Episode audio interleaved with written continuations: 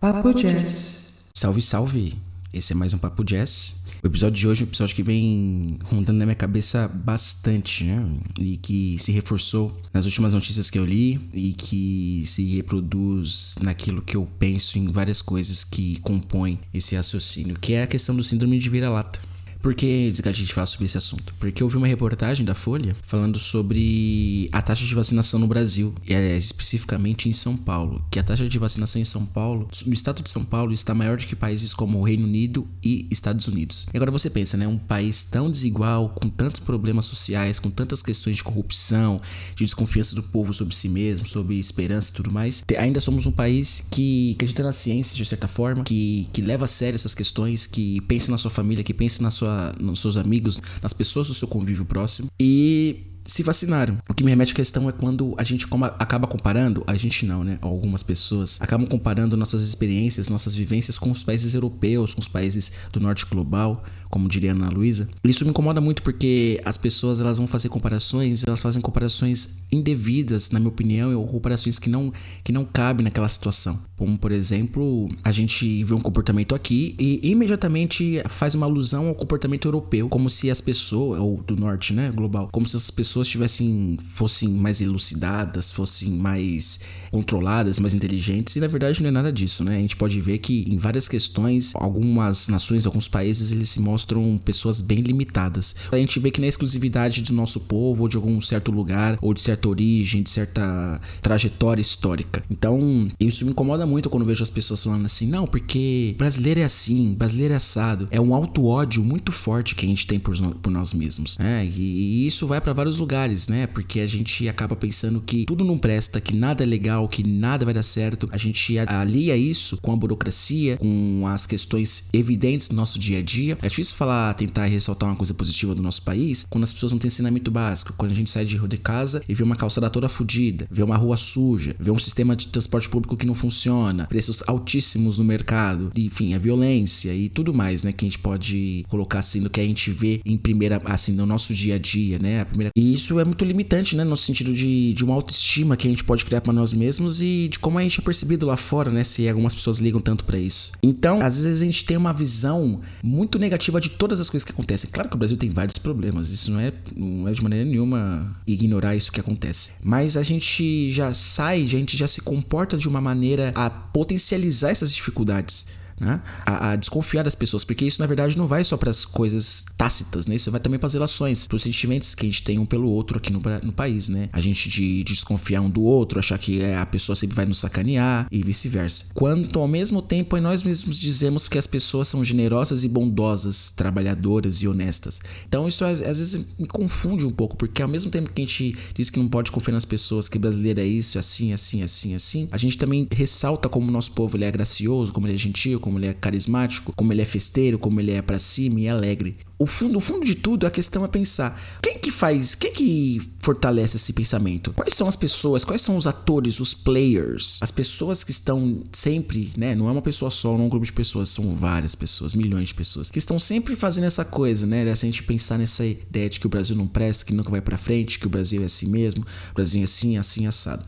Bom, se a gente parar pra pensar, muitas pessoas mais velhas me dizem isso. O Brasil, há 25 anos atrás, há 30 anos atrás, era muito pior. Claro que a gente não vai se pautar pela, pela parte negativa, mas é, é ficar feliz pelas coisas que têm melhorado. Apesar de mais de 70 mil pessoas morrerem por ano no Brasil de assassinatos, né? De homicídio. Não é por causa natural ou, sei lá, de alguma doença. É por homicídio. Então, imagina como era antes, né? Como as coisas eram. E é todo um processo, é toda uma questão de melhora. E o que me incomoda é ver esse pensamento das pessoas negativarem nossa sociedade, nossa realidade em níveis estratosféricos, como se as coisas não tivessem melhorado em algum sentido. Claro que hoje, né, pensando no, nos últimos 5, 6 anos, as coisas estão piorando, né? E há mais desses últimos dois anos e meio, três anos, tem piorado muito mais. Só que a gente tem que parar pra pensar e ver que algumas coisas melhoraram também em algum sentido, que a, a nossa vida mudou em alguma forma. Não só em relação a ter mais poder de compra, a acesso a crédito. Mas em relação às questões sociais, as questões a tentar reduzir um pouco, um, é, um, um arranho, uma fagulha, uma, uma unha de desigualdade, de reduzir pelo menos isso de desigualdade que nós tínhamos no Brasil, que nós temos no Brasil. Ao mesmo tempo que a gente vê as pessoas voltando ou aumentando o número de pessoas que buscam ossos, buscam, ah, reviram lixeiras, reviram lixões para conseguir se alimentar, a gente vive um cenário, vive um cenário extremamente pior, né? E que ainda assim a gente tá, tem muito que melhorar, muito processo que melhorar. Mas eu não, eu não aguento, eu não consigo conceber a ideia de que uma pessoa ela advoga, né, digamos assim, em causa própria. Aliás, se ataca, né, se fere de, de maneira espontânea. Se faz valer ou reforça uma ideia que algumas pessoas é, do exterior, que algumas pessoas estrangeiras possam ter sobre o Brasil. Então isso me incomoda muito. Você pode ir em vários lugares, perguntar para várias pessoas, países que têm vários problemas, que têm várias questões horríveis e tristes, negativas sobre sua história, sobre sua atual sociedade, que é muito mais difícil a gente ver as pessoas criticando o país nesse sentido de achar que o Brasil, que o país, que as pessoas do país não, do país não prestam. Não criticar a questão social do país, claro, mas sobre a, o próprio povo, né? Dizer como as pessoas dizendo de si mesmo e dos outros que vivem com você que essas pessoas não prestam, que essas pessoas não, não merecem é, algo melhor porque elas têm tal comportamento. Isso é muito louco, cara. Isso aí para mim é muito triste, porque não é isso que vai simplesmente mudar a situação do país, mas isso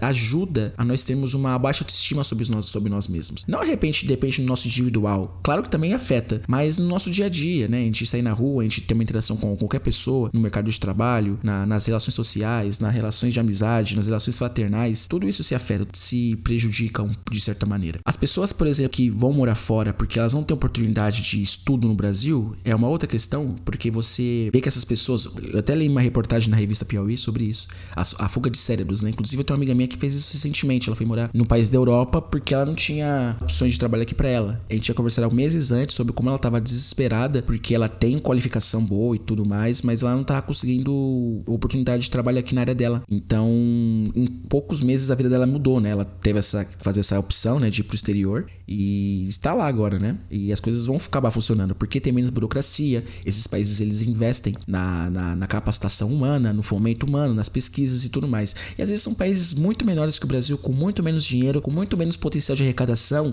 e do que estudar. Imagina um professor de biologia, é um estudioso de biologia que, que tem o um Brasil, que tem essa fauna maravilhosa e deslumbrante, fauna e flora maravilhosa para desbravar, para conhecer, para explorar, e não faz isso porque simplesmente não tem fomento no Brasil não tem incentivo, não tem estrutura, não tem aquele arranque, aquela, aquela impulsão, aquele incentivo para que você, ó, vamos lá. Vamos de repente é, explorar é, alguma coisa, né? explorar no sentido de conhecer, né? de desmistificar, de superar esse mistério de alguma coisa que tem, por exemplo, na floresta amazônica ou no Pantanal e transformar isso até de uma maneira capitalista, se esses caras pensarem nesse sentido, de, sei lá, de repente um remédio ou de repente um outro produto que vá entrar no mercado dos. Enfim. E essas pessoas, às vezes, se for até pensar na lógica capitalista, nem assim, às vezes, consegue-se ter uma, um pensamento em, em, direção à qualidade do ensino, à qualidade do estudo, a publicações científicas, artigos feitos no Brasil. Enche de orgulho. A gente come, é, nessa pandemia, né, a gente começou a, a ciência foi evidenciada novamente, né? E a gente começou a ver que tinha vários estudos, vários lugares no, no mundo que artigos, por exemplo, que tinham brasileiros participando, né? Então, olha só que incrível isso. O potencial que nós temos no Brasil, que não é explorado, que não é ressaltado, que não é que não é valorizado, né? Então as pessoas têm que sair do Brasil. E muitas delas fazem isso com pesar, porque elas gostariam de estar no Brasil, não só pela questão de repente dos estudos, mas porque é a sua casa, cara. É, é bom, deve ser bom você estar num país estrangeiro, mas ao mesmo tempo você é um estrangeiro lá, você não é uma pessoa de ali, você é, uma, é, um, é um forasteiro, digamos assim. Por mais que você possa absorver a cultura, fazer novas amizades, se adaptar àquele lugar, lugar né? Você, é sempre uma. Tipo, eu vim de fora, né? E a gente estende isso para outros lugares, por exemplo. Eu tava conversando sobre isso com os amigos, né? Quantos estudos, quantos prêmios Nobel vieram de indianos de em relação à medicina, enfim, de indianos que foram radicados nos Estados Unidos. Às vezes a família foi para lá ou ele teve que migrar para os Estados Unidos. Por que, que a Índia não foi o país que não foi na Índia que ele, ele realizou esses estudos e teve essa proeminência mundial? Por que que no Brasil não tem a pessoa que de repente, não tô nem falando de Nobel, mas estendendo para outras outras áreas. Por que que as pessoas não podem fazer os estudos no país delas de origem, sendo que esse país tem potencial humano, de repente, não talvez não técnico, mas tem potencial eh, financeiro para poder isso. Eu tô falando disso porque isso entra muito num complexo de vira-lata, né? A gente achar que a, às vezes nossa sociedade lá não produz cabeças pensantes, pessoas inteligentes e que basicamente é só mão de obra, gente ignorante, gente que, que é, digamos, no, no, jargão popular, que é peão, né? Que é pessoas adoram falar, né? Porque assim, né? Vou falar de sociedade brasileira, a gente vai ficar aqui 25 horas, né? E eu nem sou o cara mais foda para falar sobre isso, mas eu sou uma pessoa que vive nessa sociedade, então tem alguma noção. Todos nós temos. Ah, não, porque quem nasceu pra ser peão vai ser sempre peão, chão de fábrica, ignorante, quem nasceu pra feijão nunca vai ser feijoada. É tipo isso, a gente limita a, as próprias pessoas que, vive, que vivem com nós como uma forma de assim, olha, eu não pertenço a esse grupo. Eu, eu sou uma pessoa melhor porque eu estudei, porque eu penso diferente, porque não sei o que.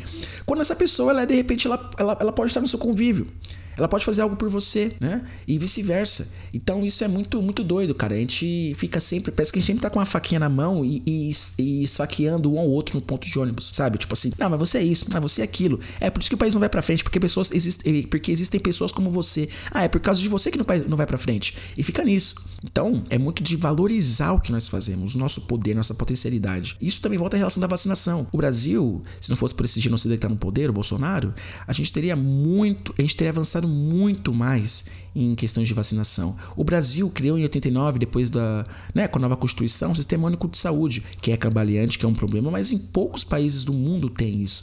E, países de primeiro mundo, por exemplo. Na Inglaterra tem, que é o NHS, né? NHS, que assim é uma maravilha, né? Tanto que eles exaltam isso em vários lugares, né? Como é importante ter um sistema público de saúde também, né? Isso se estende para a universidade, para a faculdade e várias questões. Então é importante né, coisas. Eu me perdi um pouco, mas eu vou falar. A questão da vacinação. O Brasil, em relação à vacinação, apesar de ter, um, ter estradas que nem se completam, estradas de terra esburacadas, intempéries, rios para cruzar, pontes que não funcionam, lugares remotos que você tem que pegar um barco e ficar às vezes dias para você chegar nessa tal comunidade. E assim assim, o Brasil é um país pioneiro, um país campeão de, de vacinação. Não em relação agora à pandemia, mas é, sempre foi historicamente, do, pelo menos de 89 para cá, né, em campanhas de vacinação contra a gripe, contra a poliomielite, contra sarampo, que foi erradicada, mas por algumas pessoas.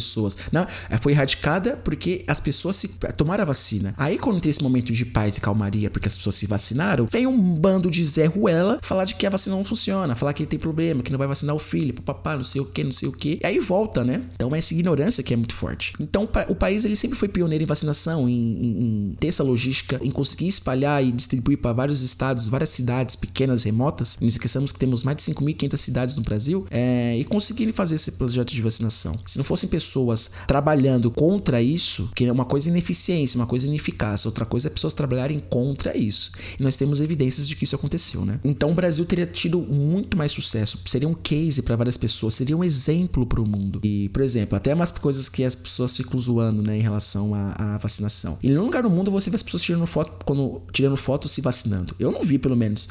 Tem pessoas que protestam contra a vacina, né? Contra o passaporte de vacinação. Mas eu não vejo pessoas postando foto em outros lugares do mundo tomando a vacina. Isso é muito louco. Claro que, que deveria ser o direito das pessoas, acaba sendo uma, uma vitória diante do governo que nós, nós vivemos, né? Que nós temos no país. Só que ainda assim, é muito bonito de se ver, é muito gratificante de ver que as pessoas, elas, apesar de ter vários, vários doidos, né? E pessoas intencionalmente a favor de não se vacinarem, ou levantando hipóteses, né? De que a vacina não é eficaz ou que ela não funciona, a maioria das pessoas, elas são a favor, elas entendem a necessidade de se vacinar. E porque, né? E não é uma coisa que chegou do nada, né? A vacinação está sempre presente na, na rotina dos brasileiros, né? Talvez não dessa, nessa vida adulta mais ativa, né, dos 16 para frente, até os 30 e poucos, de repente, mas a pessoa a população mais velha é a população infantil, né? Tem muitas vacinas e as pessoas estão acostumadas com isso. Então, mais uma vacina que as pessoas vão tomar, claro que ela é estudada e, e feitos os testes e tudo mais, vai fundo, cara. Toma, toma picada e já era. E assim, né, acaba indo para muitos lados, né, as, as, coisas que eu vou falando, porque é uma coisa mais livre, né? Eu separei uns tópicos, mas acaba flutuando para vários lugares.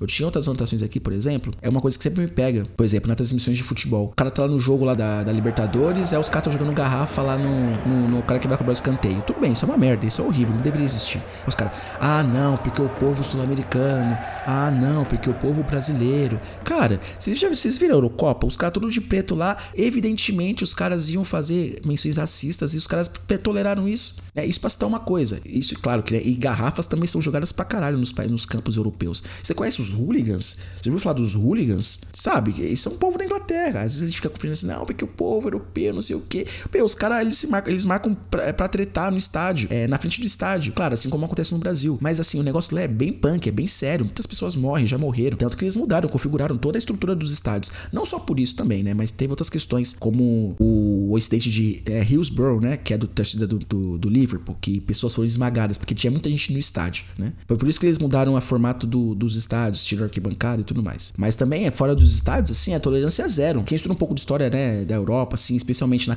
na transição do. Na imputação do capitalismo, a gente vê que a Inglaterra, por exemplo, eles tinham leis severas no século XVI, XVII, no século XVII e XVIII, para forçar as pessoas a trabalhar. Pra tirar as pessoas das que diríamos que é a vadiagem, supostamente, para trabalhar, como, por exemplo, evitando as horas que as pessoas pudessem sair de casa, que era pra estar trabalhando, castigos físicos nas, empre na, nas, nas fábricas. Então, esse, esse, esse. Sem falar da colonização, né? Então, esse, é, é, é, Porque eu tô falando, mostrando como isso é até no povo né, deles, né? Que às vezes as pessoas gostam de babar um ovo, eles também são extremamente é, rígidos, né? Autoritários. E nem isso permitiu, nem isso evitou que as pessoas criassem esse, essa ideia de hooligans posteriormente, que saíssem pra rua para beber, encher o cu de cachaça e sair na sua com um com o outro. Né?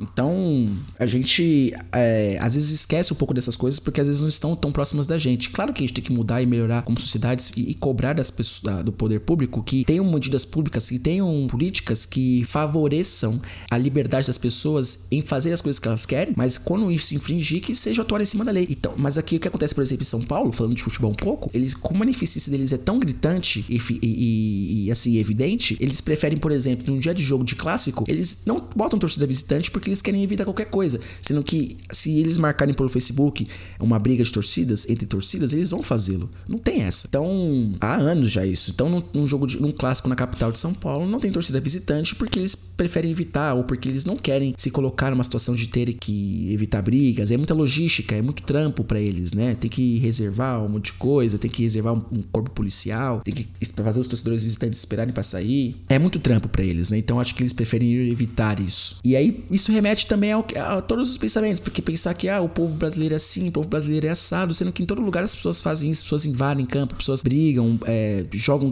coisas uns outros, são racistas, são homofóbicos e, e, e assim, o que a gente pode tomar de exemplo para os países estrangeiros é o que tem de bom e também saber que nós temos coisas boas no Brasil que podemos exportar, digamos assim, para os outros. Não é só soja que a gente pode exportar de bom, não é só limão, não é só carne.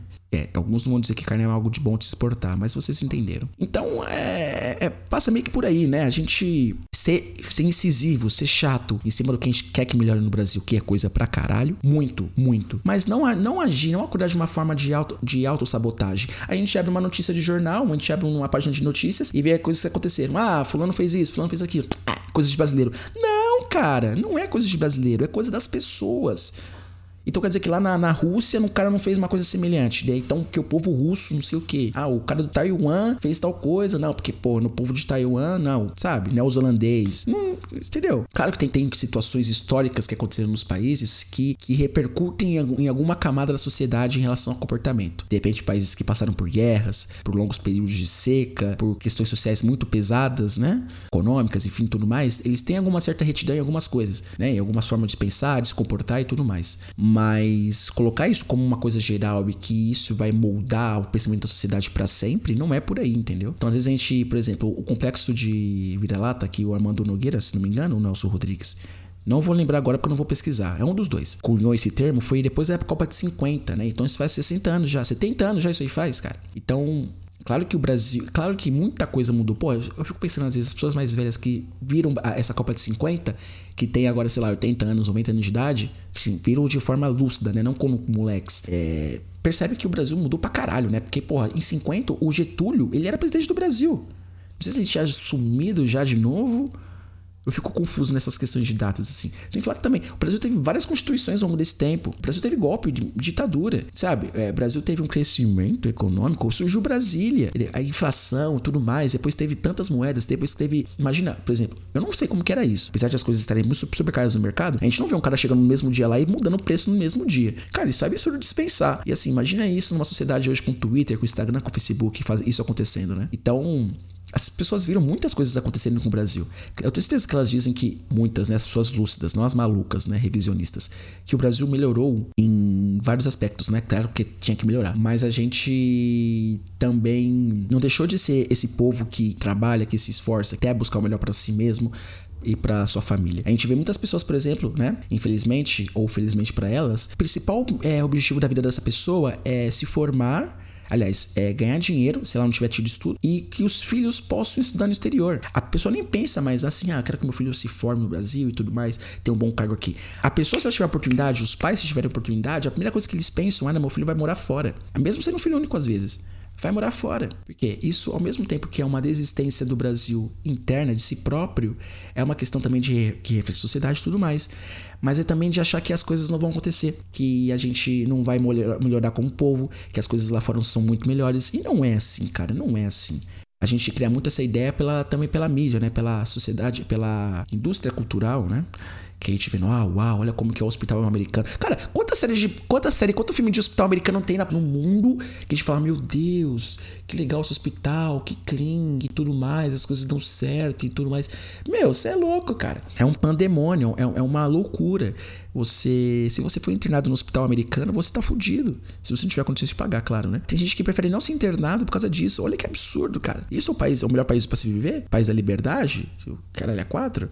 Assim, tem vários elementos culturais que a gente gosta, mas na verdade os elementos culturais que, eles, que a gente gosta não são a cultura americana de fato, a cultura do, do núcleo. São coisas que eles, né? Claro, como toda cultura de massa, ela é um, um sincretismo, né? São várias questões, várias é, origens que tornam aquilo alguma coisa. Por exemplo, vamos lá, vamos ser mais prático. O hip hop. Hip hop não é um movimento genuinamente americano. Ele nasceu nos Estados Unidos, mas ele tem muita influência de latino, de jamaicano, pessoas é, de africanos também, né? Não pessoas que nasceram nos Estados Unidos, mas pessoas que vieram da África de fato, né? Então, não é uma coisa por si só. Não é lá a cultura do cara lá de, lá de do Queens, que não sei o que, que criou o negócio, ah, não, plá, pro hip hop. Não, é, é, é sempre uma influência, sempre uma mistura. E ele não é uma coisa estática, ele é uma coisa que foi se transformando, né? É, é um movimento que se transforma. Ele começa de um jeito e vai se popularizando, se popularizando e elementos de outras culturas que, que permeavam Nova York trouxeram elementos diferentes que enriqueceram esse movimento que até hoje, né? Eu acho que hoje é o, é o movimento cultural, artístico, musical, visual mais forte do mundo hoje em dia. Acho que superou há muito tempo o rock, né?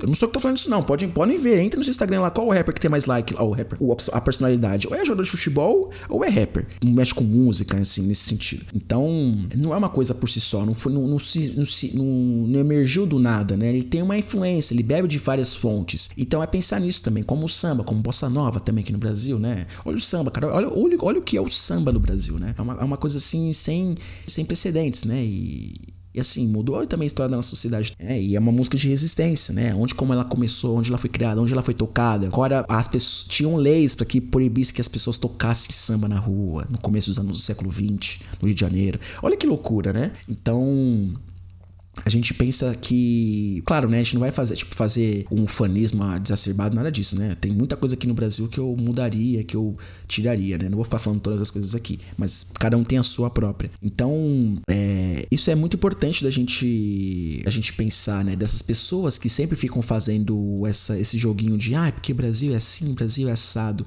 As pessoas, elas têm influência na mídia, elas têm, elas têm espaço na mídia e influencia o pensamento de muitas pessoas. E se você, se ela influencia o pensamento de uma pessoa que você admira, que você gosta, vai acabar influenciando um pouco o seu pensamento também. Eu me seguro muito, faço muito esforço para não pegar uma situação específica e generalizar como característica ou intrínseca ao povo brasileiro, à sociedade brasileira né? Porque é muito fácil a pessoa falar, não, porque isso aqui é. Entendeu? Tipo, não, vamos ver a situação caso a caso. Foi uma pessoa que fez isso, não é porque ele é brasileiro. A pessoa não nasce com, ah, você nasceu no Brasil, toma o carimbo de safadeza, de desonestidade, de, de pilantragem. Não é por aí.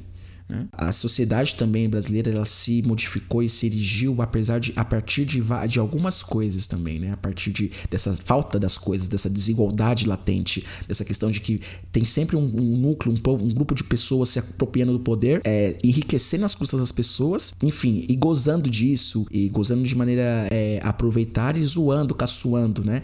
E isso, na verdade, também parte pro pensamento de o quê? Você, vai, você é isso e você vai ser para sempre isso, para você também não tem, achar que vai melhorar, que você vai ter uma ascensão social. Então, além de tudo, é uma manutenção dessa, dessa ordem, né? dessa normativa de achar que nós, como povo, não vamos para frente, que não prestamos, que são, vamos, estamos sempre propensos a sacanear um ao outro, que, que vamos ah, em algum momento é, chatear essa pessoa, que a gente vai faltar com honestidade. Qual que é a garantia de que essa pessoa vai fazer algo com você ruim? É porque você viu um político andando com dinheiro na cueca? Como se nenhum outro país fizesse isso? Tem países que os caras, que é, pessoas dizem que é primeiro mundo, que os caras saem no soco no parlamento, cara. Os caras saem no soco no parlamento. E aí pessoas, tipo, ai ah, meu Deus, aqui, aqui não tem isso, né? Ah, não chegou esse nível ainda. Mas a gente vai ter lá toda uma, uma questão a, de uma pessoa, a toda uma, um grupo, de uma sociedade, um lugar de 210 milhões de pessoas. Não é por aí, gente. Não é por aí. Então, eu acho que basta. A gente tem que né, fazer um pouco de papo místico agora. A gente tem que se amar um pouco mais, tem que se gostar um pouco mais, valorizar o esforço do outro.